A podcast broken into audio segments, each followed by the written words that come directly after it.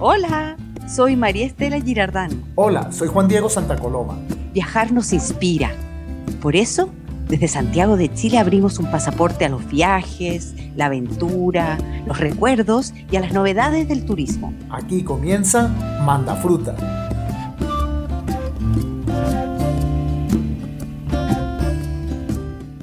En un nuevo viaje al estilo COVID-19 tendremos el privilegio de conocer Laos, ese pequeño país asiático. Y todo gracias al testimonio de nuestro amigo Esteban Londoño. En el viaje de mi vida, Carmen Gloria Larena, directora del Teatro Municipal de Santiago, nos pasea por varios Estados Unidos, desde ese Ohio del Midwest hasta el cosmopolita y frenético de Nueva York. En Chile que lindo es Ania Frankenbach, que nos acerca a las termas, la montaña y los glaciares con unos paseos que están muy cerca de Santiago y que nos vienen súper bien para estos días que van siendo más largos y calurosos. Y así de natural, chileno y optimista, comienza Manda Fruta.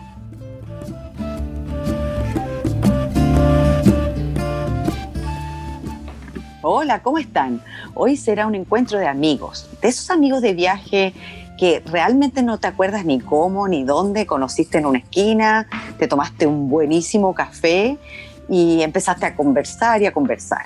Que bueno, en mi caso particular esto fue lo que sucedió con Esteban Londoño, un eh, colombiano de Medellín que en realidad vive hace muchos años en Nueva York y que me encontré en la ciudad de Pai, en Tailandia. De ahí quedamos súper conectados gracias a las nuevas tecnologías y hoy lo invitamos a Manda Fruta, porque resulta que Esteban está hoy en día en Laos pero lleva desde el 24 de noviembre del año 2019 viajando por el sudeste asiático. Comenzó en Tailandia, pasó por Vietnam, Camboya y como les decía, hoy nos conectamos con él eh, a Laos. Hola Esteban, ¿cómo estás? Hola Estela, ¿cómo has estado? Grande saludo. Aquí en cuarentena, pero entremos de, de lleno. ¿A dónde pasaste el COVID? Porque estamos conversando todo esto en medio aún de esta pandemia. ¿Y cuál ha sido como ese feeling con, el, con la pandemia, ¿no? En, en, ese país. No, no, el, el, feeling ha sido literal como en cualquier otro país, pienso yo. Eh, obviamente se tomaron unas regulaciones muy fuertes, muy estrictas desde el principio. En este país literalmente cerraron fronteras inmediatamente. Hubo el primer caso en donde pasé la primera cuarentena fue en un pueblo muy arriba, muy arriba de, de, de, Laos, de la capital de Vientiane, queda como unas 8 o 9 horas de la capital. Y para llegar allí tienes que coger bus, una minivan, luego tienes que llegar literalmente en bote, solamente se puede llegar en bote. Y ahí fue donde nos cogió a, a unos 22 viajeros el COVID. Ahí cerraron todo, dijeron no pueden salir ni del hostal, aquí se tienen que quedar, no había para dónde pegar. Y ahí fue como el, el, el, punto más crítico donde te pones como a pensar, bueno, ¿qué hago? ¿Me devuelvo? ¿Me, me, me relajo? ¿Qué pasará? No sé. Pasan un millón de, de, de cuestiones, de preguntas por tu cabeza. Cuando yo vine de Vietnam, yo vine desde Hanoi, y esos últimos días en Hanoi, en Vietnam, eh, fue, fue un poco tenso, porque sí se veía la policía haciendo eh, control, chequeos, todo el mundo con su tapabocas, obviamente, pero mucha gente como que no entendía el por qué, no, sé, o sea, no sabía la situación, porque había unos negocios que estaban abiertos, otros negocios cerrados, eh, había gente pues bebiendo en las calles, como, todo muy normal pero no se sentía ese, ese como ese, ese ambiente tan pesado, como, como tenso, me, hago explicar. Cuando uh -huh. llegamos ya acá a, a, Laos, lo digo yo porque pues vine con unos chicos de, de Israel en la frontera, nos hicieron el, el, test y ahí fue cuando yo empecé como a cuestionarme, bueno, esto como que va en serio, porque pues nos tomaron uh -huh. temperatura, nos preguntaron que de dónde veníamos, exactamente la ciudad, todo, todo. Nos hicieron un registro en, en, los pasaportes y bueno, ya, pues ya cuando llegamos a la capital y al llegar ya al hostal, te lo juro, todo, todo muy tranquilo. O sea, no había ambiente pesado, no había, o sea, todo normal, en su normalidad total. O sea, como si nada hubiera pasado, no, sabían todavía qué era el virus. Claro, vamos a graficar un poco a la gente que a lo mejor nunca ha estado en el, sudeste asiático, que es mucha vida de, mercado en las calles, y la gente come ahí en la vereda, unos banquitos, unos pisitos, ¿no es cierto? Mucha moto, y la gente ya usa mascarilla ya en las motocicletas, ya andan de a cuatro en una motocicleta. Así que esa escena era lo normal. Exacto, era lo normal. Bueno, y volvamos entonces a esta parte ya más al norte de Laos, que por cierto Laos es, es un país eh, muy montañoso, pero tú llegas a este lugar, al, a la orilla de un río, y cómo lo hacían para conseguir comida, y de qué conversaban entre ustedes, y, también cómo tenían acceso a información, si veían noticias. Yo llego allá, es, el pueblo se llama Muang Noi, eso queda arriba de, de Nong Kiao, que Nonquia es como, una, es como un pueblo más turístico, pero Muang Noi es un lugar, haz de cuenta Pai, haz de cuenta Pai, pero, pero más, más rústico, o sea, no hay civilización, literalmente ahí si habrán cuatro restaurantes es mucho y dos markets como para comprar cosas es demasiado. ¿Qué comíamos? ¿Dónde, dónde mercábamos todo? O sea, eh, eso fue la, la, la, experiencia más bonita porque nos hospedamos en un guest house, como le llaman, es una casa de familia, pero a la vez tenían un restaurante y ahí nos proveían la comida, o sea, no nos faltaba nada. Ahí desayunábamos, almorzábamos y comíamos.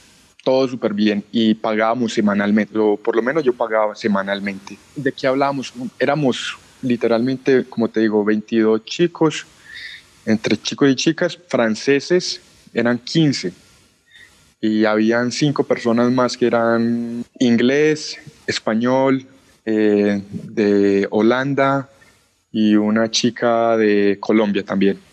Y bueno, no la pasábamos, era pues obviamente preocupados en cierto modo, pero no tensos, no era ese ambiente tenso. Y pues no, nos acoplamos muy bien, era más como días didácticos, íbamos al río, a las montañas, a escalar, íbamos a pescar, jugábamos eh, damas chinas, jugábamos cartas, habían días que celebrábamos cumpleaños o hacíamos algo diferente todos los días y era muy ameno, era muy ameno, pues en realidad no sentimos la cuarentena así como tan drástica. Para los locales sí fue muy drástico porque pues todo se cerró, o sea, no había ni gente local podía ir al pueblo ni podían salir, solamente podían ir uno o dos una o dos veces a, a, Nonquiao, o sea, al pueblo vecino, a suministrarse de, de, alimentos para los restaurantes y las casas. De resto, no había más acceso. Yo creo que nos quedó bien clara la escena. Bueno, han pasado varios meses desde ese marzo, abril, y hoy en día tú te sigues moviendo por lados. Entonces, cuéntanos cómo eh, bueno, ¿en qué momento dijiste ya me puedo mover de aquí y cómo te has ido moviendo? Y ahora ya entremos en, tu experiencia de viaje, que eso tiene también toda una historia de cambio de vida. Eh, más o menos el mayo 4 fue que abrieron las fronteras, o sea, fronteras internas. Yo nomás había conocido dos, tres provincias aquí en Laos, entonces decidí empezar a bajar y empecé a bajar y a investigar y a conseguir granjas orgánicas eh, que es lo que más me interesa en este momento. He conseguido ya dos granjas orgánicas. La primera se llama eh. Es autosostenible. Todo lo que se come literalmente es, es vegetariano, ¿me entiendes? O sea, todo es, es vegetable, como le decimos nosotros. Ahí estuve alrededor de 20 días y bueno, se, se hacía literalmente trabajo duro ¿Cuáles son los alimentos que tú ibas cosechando o plantando o la temporada, cómo se iban sucediendo? Bueno, se plantaba tomate, limón, eh, se plantó berenjenas, lechuga, papaya. La papaya eh, fue espectacular. Ah, bueno, que ese plato nacional, la, la ensalada de papaya. o la papaya verde en la sopa, la papaya para la papaya. Ahí estuviste en esa experiencia y después te moviste a otra, que a todo esto invito a los que nos escuchan a que te pueden seguir en este guion bajo viajando, y están las fotos de todos estos lugares para más detalles, podríamos decir. Correcto. en, Instagram y en Facebook es, es, este viaje.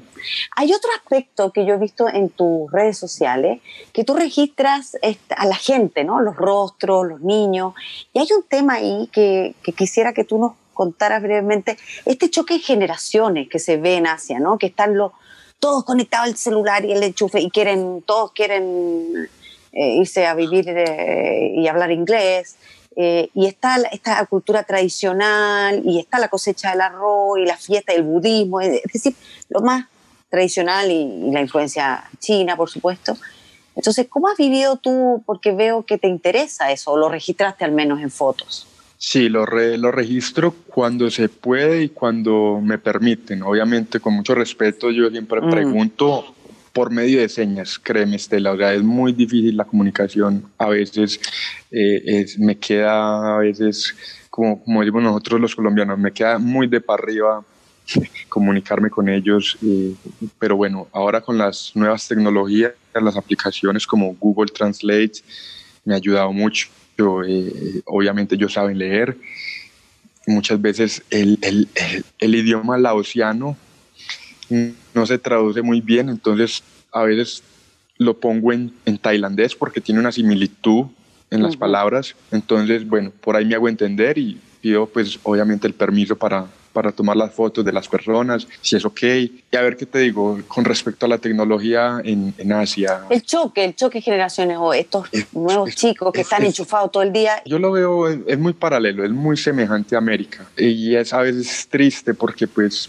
pierden como esa costumbre de, estar en, en, familia, de estar jugando entre, entre los niños, ¿me entiendes?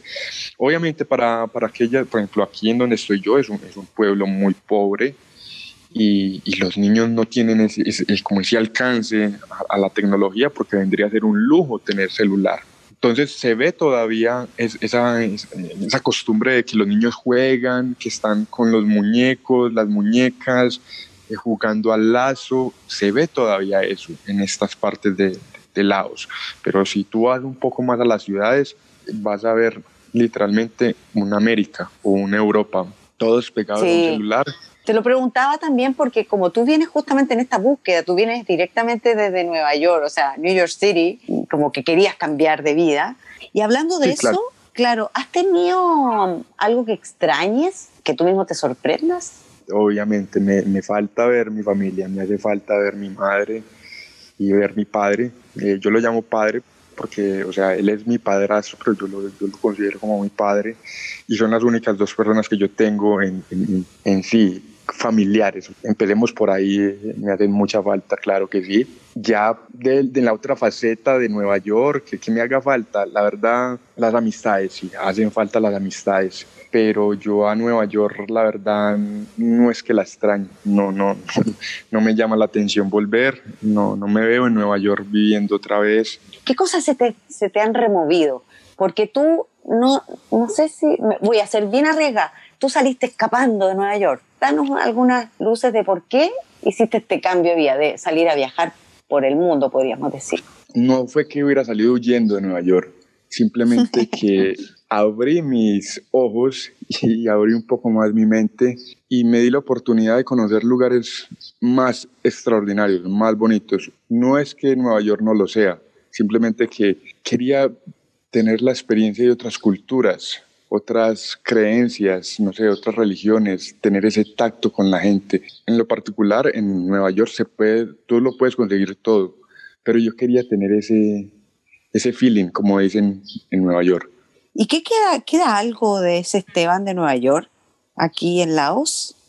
Te digo la verdad, queda muy poco, queda muy poco. Quedan los valores, quedan todos los valores, todas las raíces y la buena educación que, que siempre me fundaron, tanto en casa como en colegio. Pero eh, yo me desapegué de todo, en realidad, yo vendí todo, yo dejé todo lo material, lo, lo que pude vender lo, lo, lo vendí para este viaje y lo que no pude lo regalé, pero hubo un desapego total. Estoy trabajando en el desapego emocional, creo que es, es una de las cosas más difíciles porque me cuesta mucho el decir adiós, el, el no sentir, porque hay gente que, que en realidad lo hace, se va y chao y no te vuelvo a ver, pero para mí cuesta, cuesta todavía. Eh, Claro, y eso diferencia lo que podría ser, o, o, ¿cómo te sitúas entre el turista y el viajero?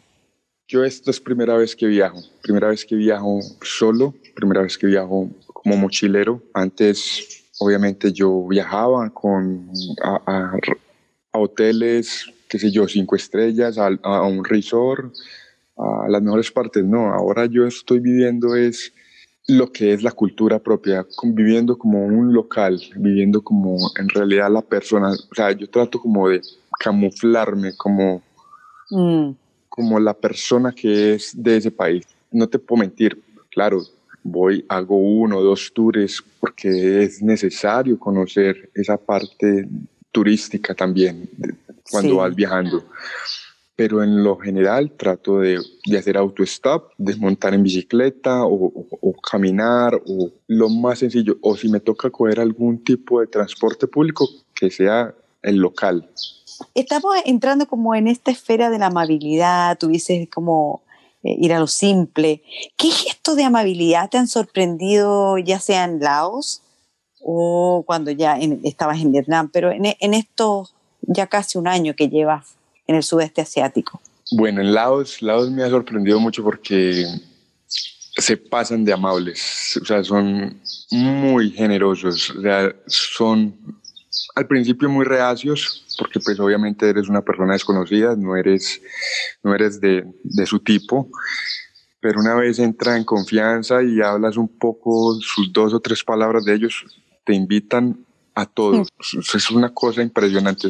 Tienes que comer y beber parejo con ellos. Ellos no te dejan aguantar un minuto hambre. ¿A qué huele Laos? Laos, Laos me huele...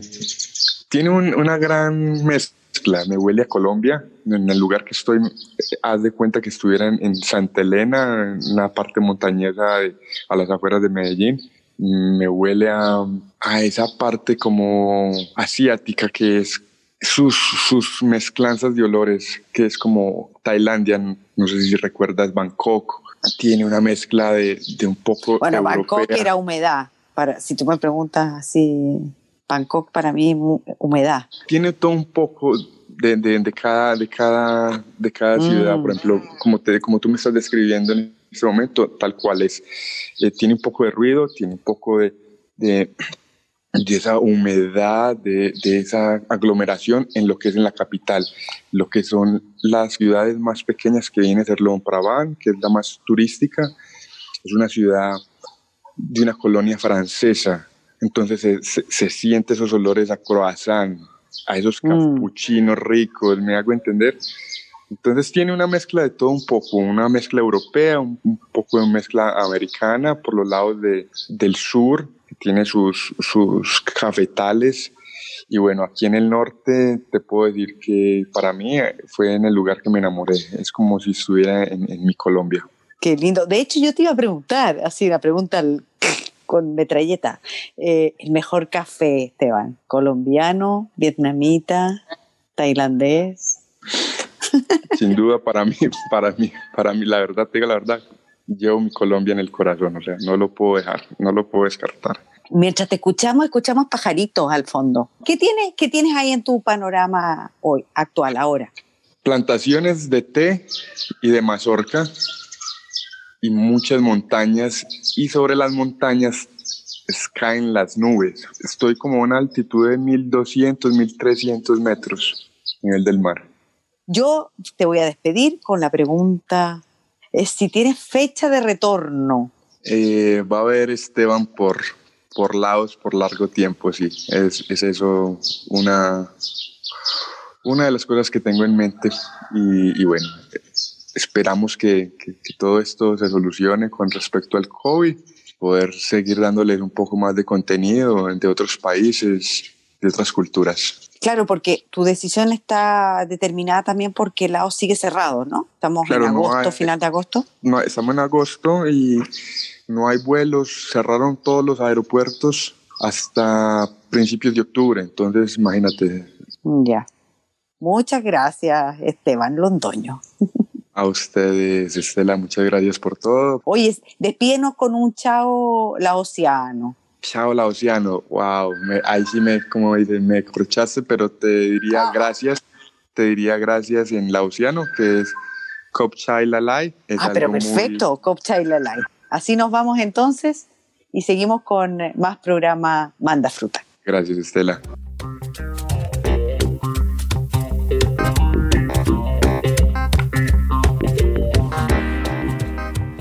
y seguimos en Manda Fruta, unos en cuarentena, otros ya entrando en la fase 2. Como sea tu espíritu de viaje, aquí en Manda Fruta seguimos recordando y compartiendo. Y hoy precisamente en el viaje de tu vida invitamos a Carmen Gloria Larena. Es ex bailarina, periodista y desde noviembre del 2019 se ha destacado como la primera mujer directora del Teatro Municipal de Santiago de Chile. Así es que hoy invitamos a Carmen Gloria y le preguntamos, ¿cuál es el viaje de tu vida? El viaje de mi vida, mira, por distintas razones, eh, uno que hice a Estados Unidos en el año 2008. Principalmente, María Estela, porque conocí a Estados Unidos bastante tarde, en relación a lo que fue mi contacto con Europa y la recuerdo con mucho cariño porque me permitió comprender un país muy diverso, muy distinto, eh, con grandes capitales mundiales, pero también con otros lugares que son bien representativos de, una mentalidad más local, digamos, ¿no? menos conectada y menos abierta al mundo. Y esa combinación eh, me pareció sumamente interesante el año 2008 yo llevaba un año ya trabajando en la Corporación Cultural de Lobarnechea Coba, que en esa época dirigía Adrina Rendich, y yo era la gerente general desde hacía un año.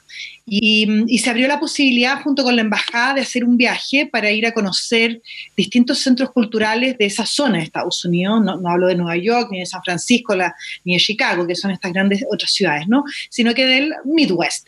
Y, era el, objetivo era conocer eh, centros culturales grandes, chicos, teatros grandes en, ciudades chiquititas, que eso fue muy sorprendente para mí.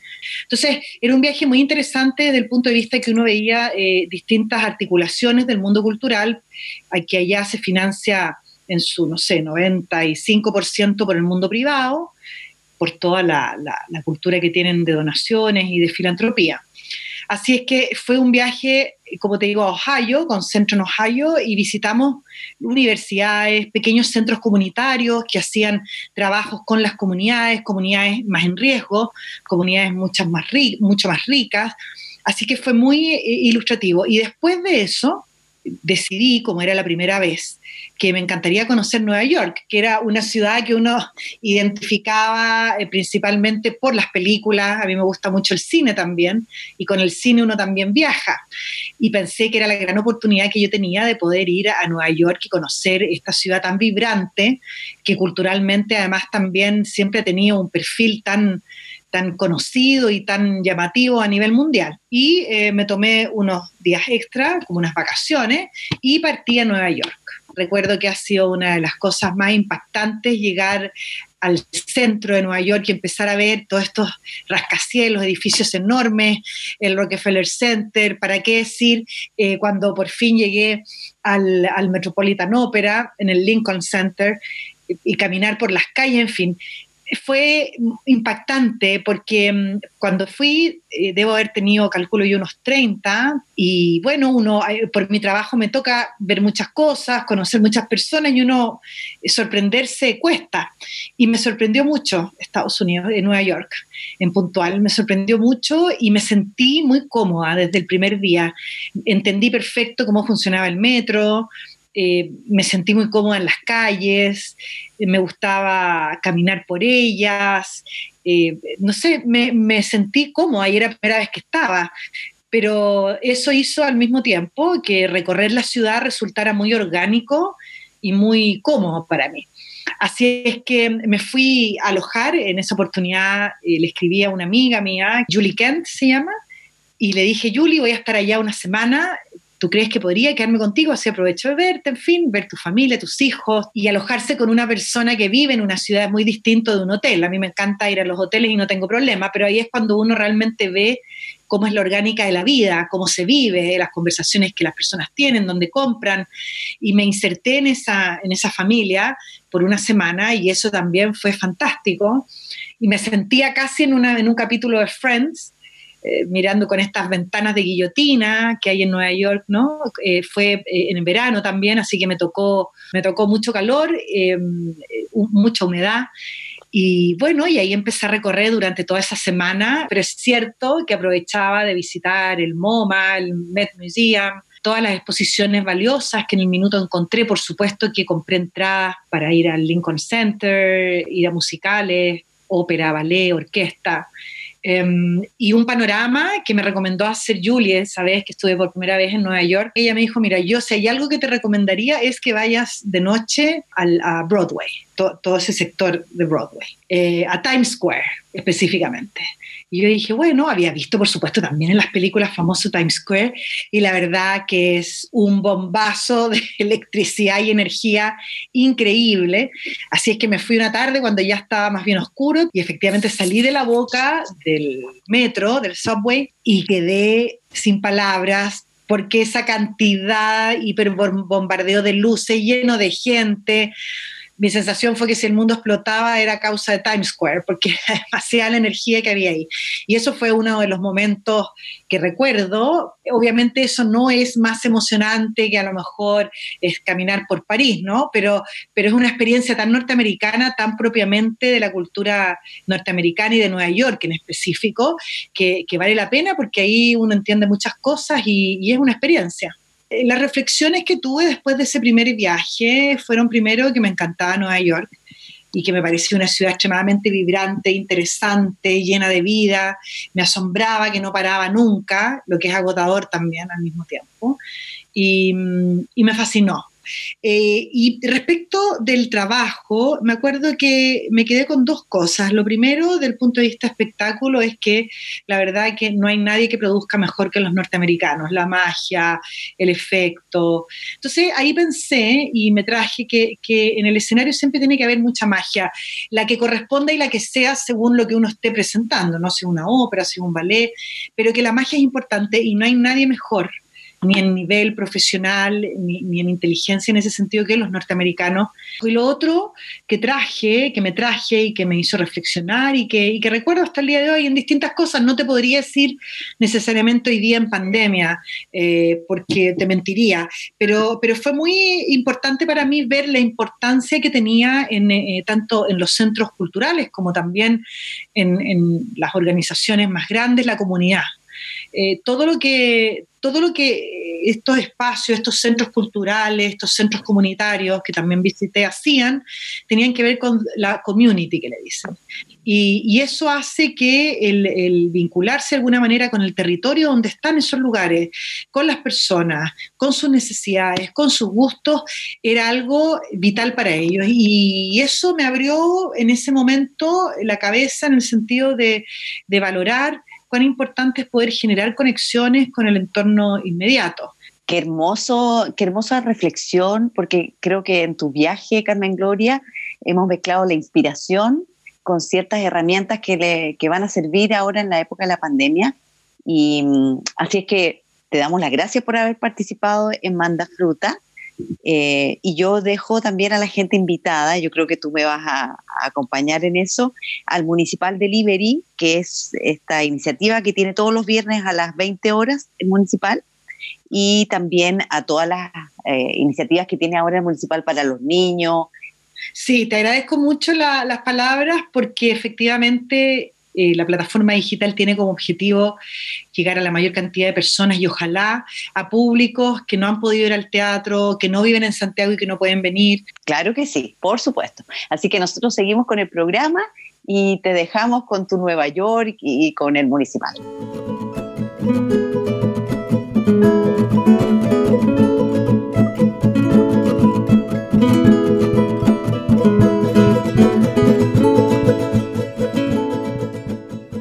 Hola, seguimos con nuestro mandafruta de hoy y en la sección Chile qué lindo hemos invitado a Ania Frankenbach, que es gerente del Hotel Ritz-Carlton de Santiago. Ella viene de Alemania y Chile, país en el que vive hace cuatro años, es nada más y nada menos que el sexto país donde ella ha llegado junto a su marido David. Una gran caminante, una mujer amante del vino chileno también. Así es que vamos directo con Ania a preguntarle, Ania, ¿Cuál es ese lugar de Chile que te hace suspirar y que te encanta? Muy buenas tardes, María Estela. Muchas gracias también por tenerme en tu programa y también buenas tardes a todos que nos escuchan de, de Manda Fruta. Mira, Chile tiene muchísimos lugares, tengo que decir, del norte al sur he visitado muchísimos, pero de hecho los, mis lugares favoritos son los lugares más cercanos que tengo aquí a Santiago. Yo soy una persona que soy muy conectada con la naturaleza, siempre busco las escapadas los fines de semana y ahí hay un montón de cosas que está alrededor de Santiago que quizás muchos no los conocemos. Uno de los lugares, pienso, donde todos eh, seamos llevados una vez que visitamos por primera vez Santiago y si queremos descubrir los Andes, nos llevan siempre al embalse El Yeso. Sí, un, un, lugar quizás bastante turístico para la primera visita, pero también eh, si miras un poquito más en los alrededores, sigues la carretera que parte del embalse en sí, llegas a un, lugar bien bonito, a un parque natural, y también al final de esto llegas también a las termas del plomo. Son unas termas, son pozos muy rústicos, naturales, no son muy turísticos, pero lo bonito es que estás eh, rodeado de, de montañas muy altas. Esto es, por ejemplo, un lugar que me encanta. Además, de ahí también se puede hacer una caminata a la Laguna de los Patos, que es también una caminata de unos 4 o 5 kilómetros que te sube un poquito más, llegas a una laguna eh, donde hay aves, no es recomendado para el baño para los visitantes, pero también para disfrutar de todo el paisaje y desconectarse, respirar aire fresco. Perfecto. Oye, ¿y em, cuánto tiempo te demorabas desde tu casa? En mi casa, no, son como, ¿qué son? Una, una hora y media, dos horas, sí. Depende un poquito también a qué hora sales de la casa. Eh, yo siempre prefiero salir como a las 7 de la mañana para no tener el tránsito en Santiago, también Cajón de Maipo, especialmente fin de semana, también se pone algunas veces bastante denso de, tránsito, entonces si vas bien temprano, en dos horas puedes, puedes estar eh, en este lugar. Oye, ¿y tú vas y puro caminar, caminar, caminar? ¿O llevas tu picnic, te relajas, te metes en la terma? Porque veo que eres súper eh, aventurera. Sí, de una manera sí, pero también eh, quiero también usar todo el día, como dices, un picnic es súper importante, llevar alguna fruta, comida sana también, para buscarse un, sitio bonito, eh, para comer algo en, medio. Eh, si hay termas, yo me meto en todas las termas. De hecho, me encantan las termas que hay aquí alrededor. Esto es bastante rústico, pero eh, bien bonito igualmente. Tiene su encanto especial. Ya, y, dijiste que nos ibas a recomendar varios lugares que estaban cerca. A ver. Otro que, que, recomiendo que también que era muy cerca y pienso que muchos han pasado en el camino a Farellones, en la curva 15, eh, empieza eh, Hierba Loca, el parque de Hierba Loca. Seguramente muchos la han escuchado, también es un, un, lugar bastante recreativo donde van los santiaguinos también el, el fin de semana, también para hacer un picnic y todo eso. Hay zonas que son más para familias, para hacer incluso un camping durante el fin de semana, pero también se puede explorar todo el valle. Este valle es bastante largo, que son como unos 15 kilómetros más que se puede entrar, en este caso solamente caminando, hay senderos eh, bien visibles, se pasa por eh, diferentes eh, lugares como cascadas, hay que cruzar un poco unos ríos y al final de este hermoso valle está, hay un mirador al glaciar La Paloma esto para mí era también un, lugar bien mágico. Eh, llegar aquí, sí, son como unos 15, 15 kilómetros de caminata. En este caso decidí hacerlo en como dos días y medio. Subí el primer día, como unos 10 kilómetros, acampar. Hay como seis sitios habilitados donde se pueden acampar en, este valle. Y luego el día siguiente, con toda la fuerza, eh, llegar a este glaciar, que es como un glaciar colgante. Oye, Ania, ¿tú has aprendido de los glaciares acá en la cordillera de los Andes, en las proximidades de Chile? ¿O tú ya eras un experto y lo andas eh, rastreando por el mundo? Mira, glaciares en sí, más aquí en, en, en Chile. Eh, cuando vivía en Alemania todavía me gustaba mucho ir también a los Alpes o también a los países escandinavios, donde también hay, hay varios glaciares. Pero siempre me traía, me, me encantan los colores, eh, colores azules que se generan eh, tiene una cosa mágica. ¿Y hay alguna diferencia con esos otros glaciares que has tenido en los países nórdicos o en los Alpes? Mira, aquí que he visto que son muy cerca a la ciudad. Eh, claro, nunca he vivido en una ciudad donde en, dos horas, tres horas puedo llegar a, un glaciar. Yo pienso que eso también es una, una cosa bonita que tiene Santiago, que no tienes que hacerlo en tus vacaciones un fin de semana largo, sino lo puedes hacer, de hecho, en uno, máximo dos días. ¿Tienes alguna, algún recuerdo así de un momento espectacular aquí, ya sea en, cerca del plomo o cerca de la paloma, por ahí? Mira, especialmente en, el caso de, de Glaciar la Paloma, como he que lo hicimos como en dos días y medio, entonces nos quedamos a acampar ahí arriba en la montaña. Entonces las noches en la tienda sí pueden ser frías, eh, aunque es verano, pero las noches son también muy bonitas eh, porque el cielo nuevamente está despejado, al menos no hay polución, no sé si tienes suerte no hay nubes y puedes apreciar unas estrellas, la luna, eh, aquí arriba de todo, encuadrado de, de unas cumbres altos y pienso que esto es, es, pura mágica. Aparte también de los esteros, que se escucha el agua también durante la noche, son, son estos sonidos de naturaleza que me encantan y me tranquilizan. Oye, y algunos consejos, porque los chilenos, si bien tenemos, imagínate, esta cadena montañosa maravillosa que se llama los Andes, no somos muy montañistas, no somos muy cercanos a la montaña.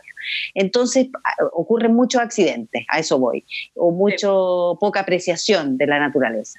Algunos consejillos que le pudieras dar a, que nos pudieras dar a todos de cómo equiparnos para acceder a la montaña, sea octubre o sea agosto, Pienso, no, sí, en, todos los modos no se debe subestimar la montaña. De, puedes empezar con un día de verano con sol y puedes acabar eh, con lluvia o incluso con nieve.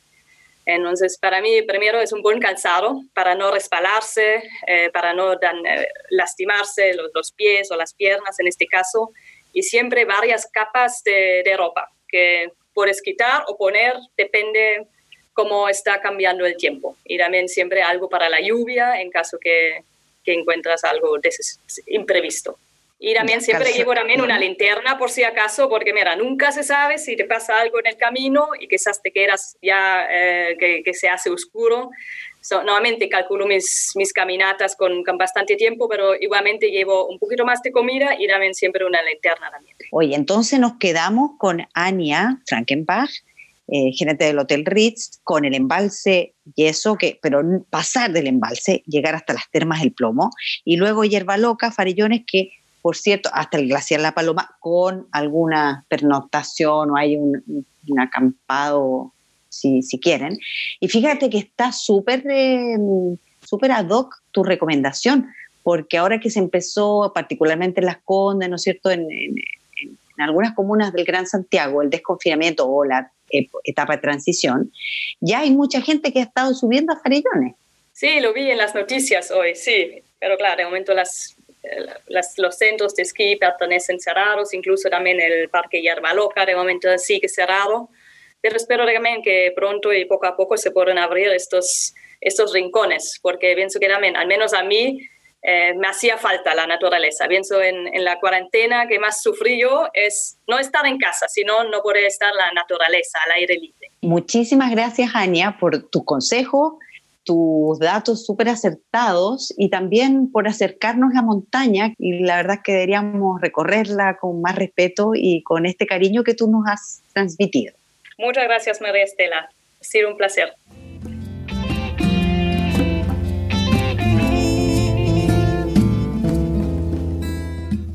Nos quieren mandar sus preguntas, comentarios, hacernos algún guiño, síganos en nuestro Instagram, arroba mandafrutapodcast. Y, por supuesto, sintonícenos todos los viernes en sus plataformas de podcast preferidas. Manda fruta. Hasta la próxima. Chao, gracias. Manda Fruta Travel Podcast es producido con el apoyo técnico de Aquí Digo Lab de Contenidos.